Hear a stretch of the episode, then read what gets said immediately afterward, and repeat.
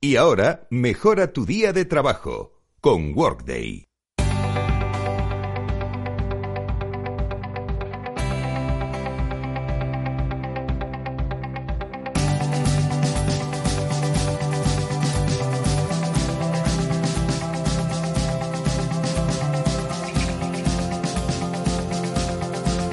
Capital, la Bolsa y la Vida.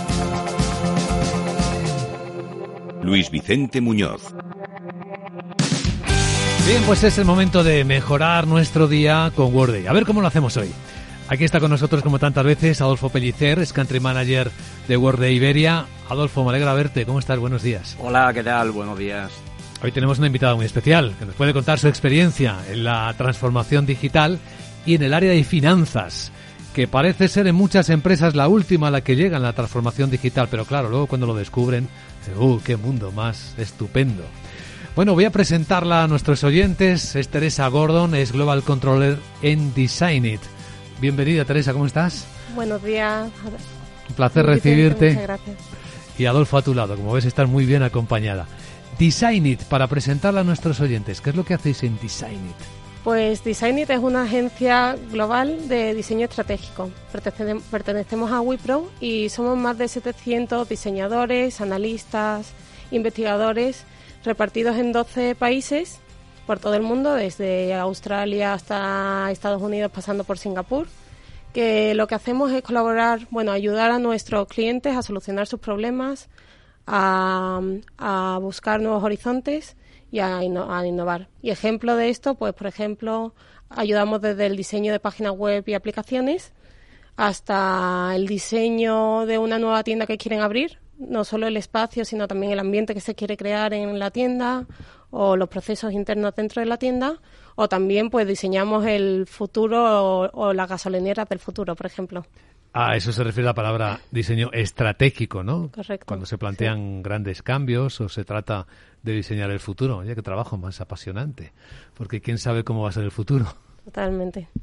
Así que a esto se dedica Designit, ahora formando parte de un grupo multinacional con mucha presencia, pero que nació también en su parte española, ¿no? Como startup hace unos cuantos años. Pues sí, nació en el 91 como una startup en, bueno, en Madrid y otra startup en Dinamarca más o menos a la vez. Y después de unos años pues se conocieron, se fusionaron y ahí fue empezando a crecer Designit como empresa global. ¿Cuántos profesionales trabajáis ahora en Design eh, en todo el mundo? Pues somos más de 700. 700. ¿Y en España? Sí, en, España somos unos 60. Unos 60. Bueno, em, nos interesa mucho conocer el proceso, el proyecto de transformación de vuestra compañía. ¿Hay algún momento en la historia que conoces eh, con tu responsabilidad como Global Controller que dices, es el momento de transformarnos porque necesitamos algo que no tenemos? Pues sí, la verdad que la transformación, la innovación es parte del ADN de Designit. Somos creadores por naturaleza. y al final, pues algo se nos pega al equipo de finanzas. Para nosotros empezó todo hace cuatro años. La compañía eh, quería, o sea, su estrategia pasaba por la expansión, por el crecimiento y necesitábamos herramientas que nos apoyasen en eso. Y buscando esas herramientas, pues encontramos con Word, nos encontramos con Worday. Lo que encontramos fue, o sea, y lo que buscábamos también a la vez es era centralizar todos los sistemas, todas las áreas del negocio, intentar centralizarlos en una misma en una misma herramienta. Y no solo eso, sino todas las localizaciones donde fuésemos abriendo que fuesen que tuviesen capacidad o, que la herramienta soportase esas localizaciones. Eso por un lado, pero también que fuese global en el sentido de, pues si está sentado en Estados Unidos, que vea, si el director financiero está sentado en Estados Unidos, por ejemplo, que pueda ver automáticamente la información de, de, de Japón, por ejemplo. Y luego, eh, bueno, fundamental como empresa de diseño que somos, la experiencia de usuario o sea, en nuestra empresa pues somos diseñadores. Si, si queremos que suban los gastos, que metan las horas, necesitamos, necesitábamos un software que fuese atractivo. Y lo fundamental es que fuese una herramienta que no tuviese fecha de caducidad. Que las decisiones que tomábamos hace cuatro años en cuanto a la estructura de esa herramienta o cuáles eran iban a ser los flujos dentro de ella, que si el día de mañana cambiábamos, pivotábamos, que la herramienta no soportase eso. Claro, porque un miedo habitual es que se quede obsoleta, ¿no? Lo que tiene cualquier compañía. Que hagas una transformación que te cuesta, que te cuesta mucho, esfuerzo, adaptación, dinero, también inversión, esto es una inversión importante, y que se te quede corto a lo largo de pocos años, pues no sería un, un buen ejercicio. O sea que antes de la transformación existía, entiendo, un problema de silos, ¿no? Había poca comunicación. Hablamos de números, pero podríamos hablar de más cosas también entre las distintas áreas de distintos países. Totalmente. Eh, silos, pues eso en cuanto a países, porque al final en muchas localizaciones el crecimiento fue de, por adquisiciones de compañías, pues cada una con su propio sistema. Y luego también eh, en cuanto a departamentos, pues recursos humanos usaban una herramienta, eh, la parte de, operaciones y de recursos otra herramienta y finanzas otra. Que al final el tener todo en silos te impide tener la visión holística, la visión única e integral de una compañía. Y para nosotros era, eso era fundamental, para buscar las eficiencias, la agilidad. Y la transformación digital entonces integra ¿no? recursos humanos, integra finanzas, ¿no? que es la parte quizás más nueva o más original que ahora muchas empresas están descubriendo. Nosotros en Worday tenemos la parte de recursos humanos, como dices, finanzas y operaciones. O sea, al final somos una compañía de consultoría. Eh, los proyectos es nuestra, vamos, la base de todo. Sí. Y necesitábamos tener pues todo eso integrado en un mismo sistema.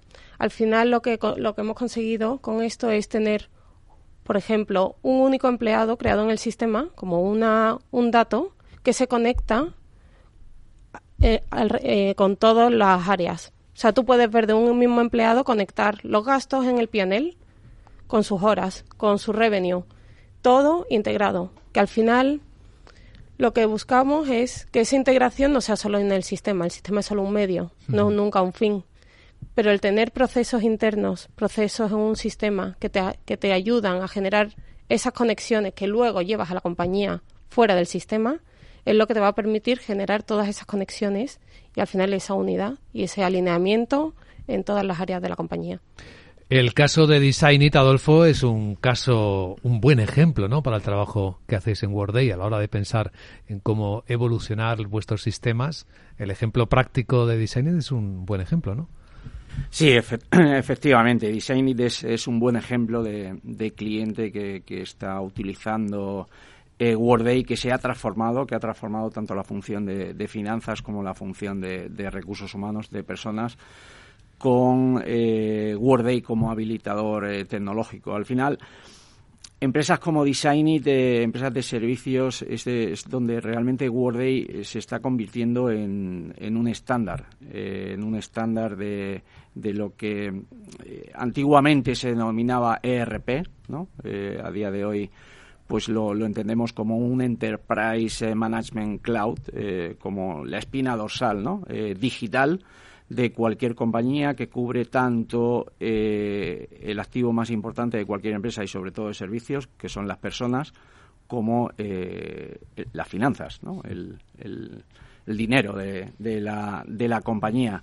Y como bien indicas, eh, pues eh, Designit es, es una empresa pues hay que está entre los 500 y, y 1000 empleados, que está en más de una decena de países, que empezó en España, empezó en Dinamarca, eh, que continuamente están abriendo eh, subsidiarias alrededor del mundo, que esto hay que hacerlo de forma ágil, eh, rápida, de forma muy rápida, que hay que consolidar la, información, hay que tener la, la, la, información desde distintos puntos de vista y, eh, como indicaba, de una forma ágil y, flexible, que, que, las personas no dediquen más tiempo en conseguir la información que en analizarla.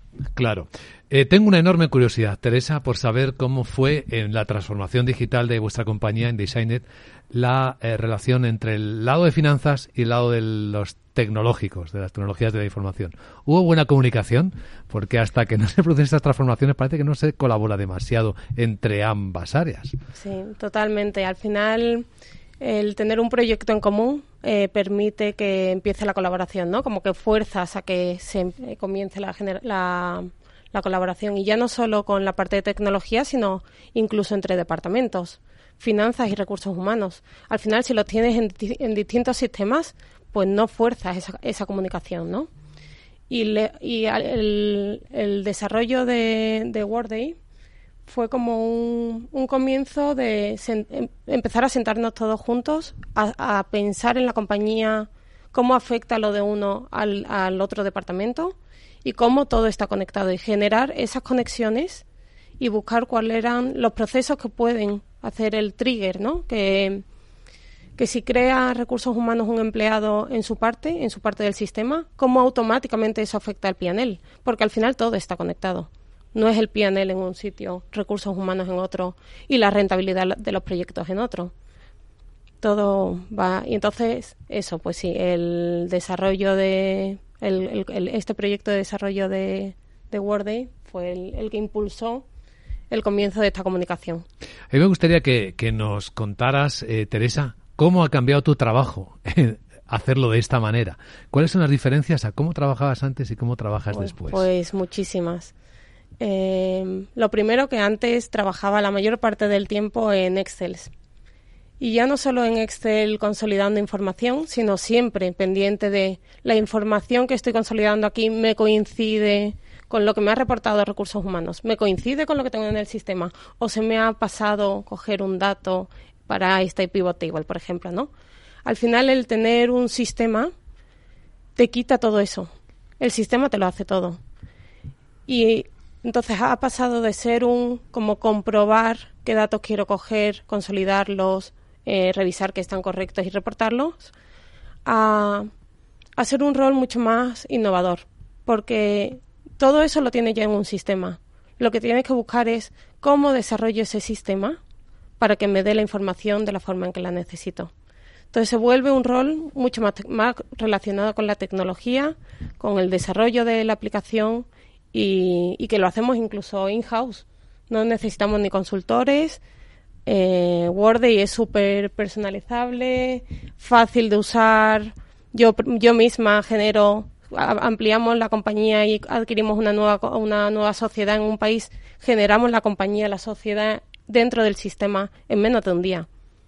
Y lo hacemos nosotros mismos, sin necesidad de un consultor que nos ayude. Sé que habéis ganado en eficiencia, te ha ahorrado mucho tiempo, ahora puedes dedicarlo al negocio quizás, ¿no? Es como pasar de la parte de atrás a la parte de delante, ¿no? Sí, a la parte más estratégica también, porque al final al tener esa visión pues una visión como mucho más limpia de la compañía y, muy rápida, ¿no? O sea, lo que lo que sea las transacciones que se han generado en, y gracias a automatización que se han generado ágilmente, las tienes en el momento en tu mando de control.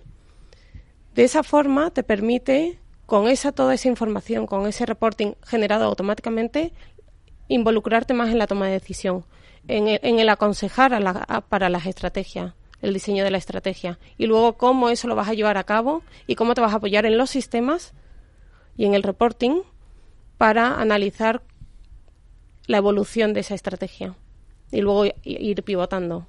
Así que como financiera, como controller, te sientes más empoderada, ¿no? Seguramente que en la época, en la etapa anterior. Sí, sí. Ya pasas de, pues sí, de estar, de estar detrás de un ordenador haciendo excels, montando presentaciones, a, de verdad entender el negocio y a asesorar al, al, equipo directivo.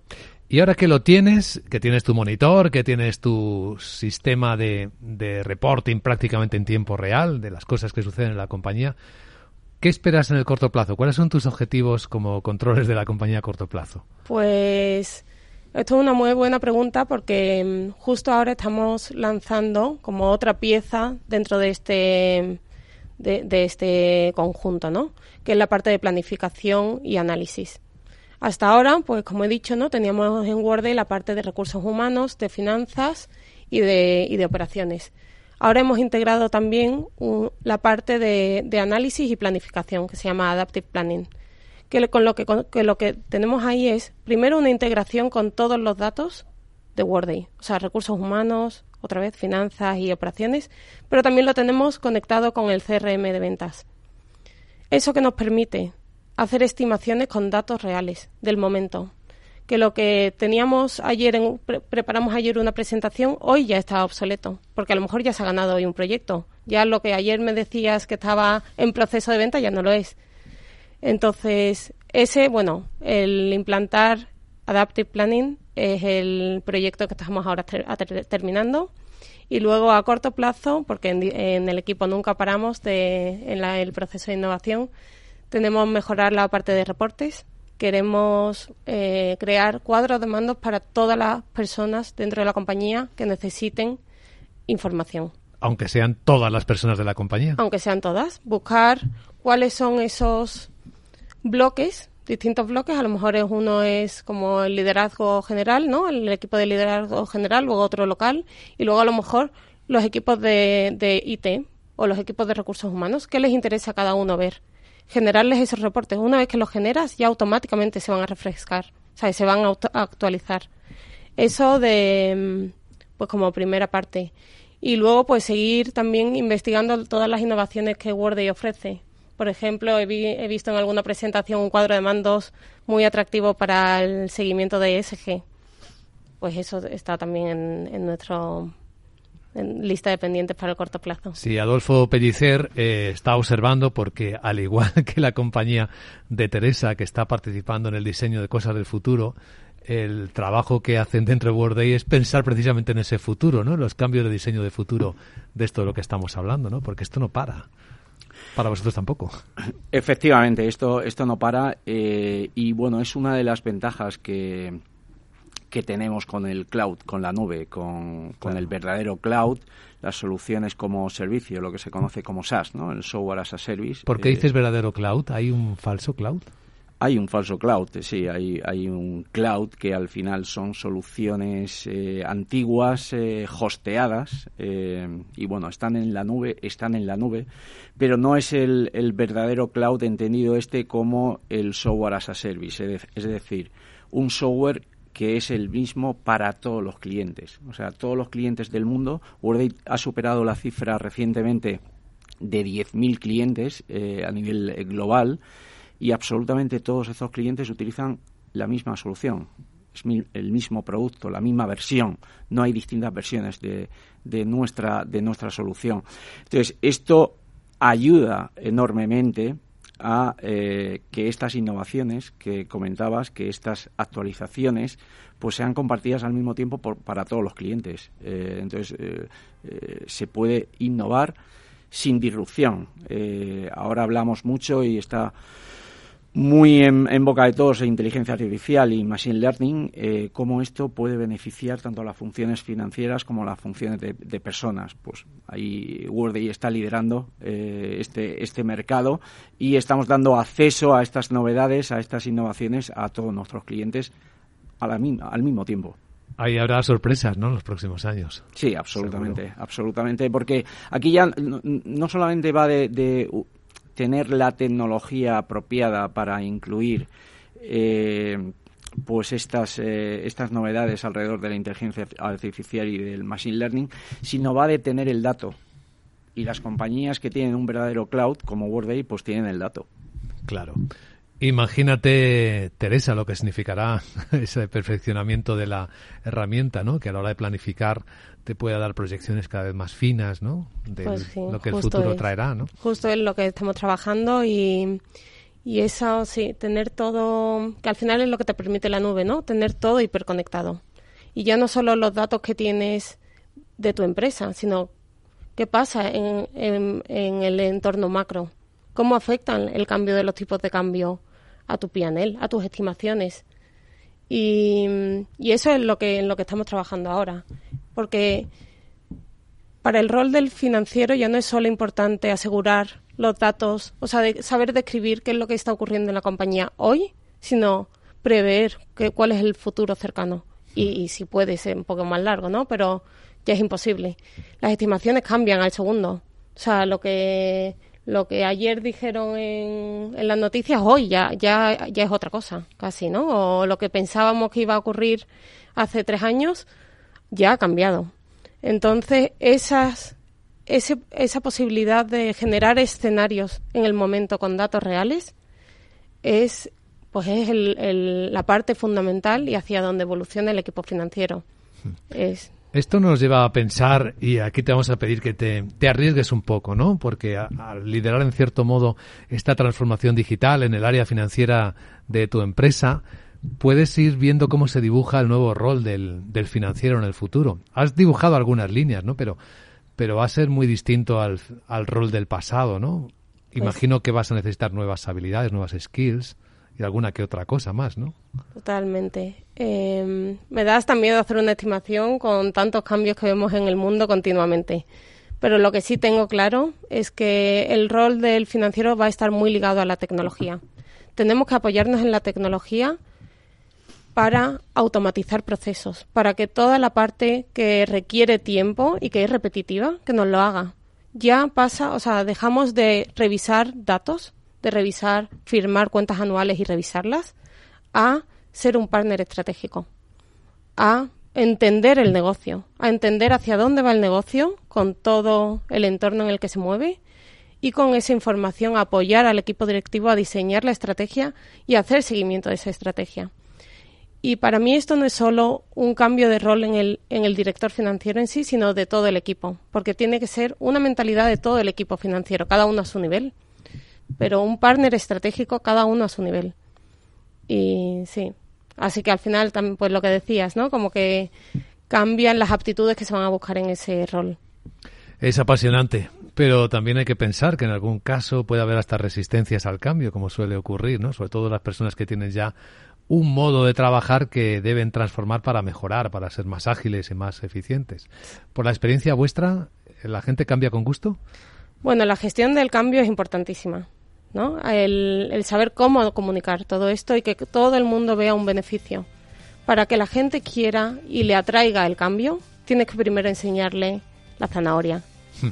El, ¿Cuál es el beneficio para ti? Una vez que le enseñas eso, que lo ven, que lo ven atractivo, ya les cuentas. Y para eso hace mucho también un sistema que visiblemente sea fácil de usar.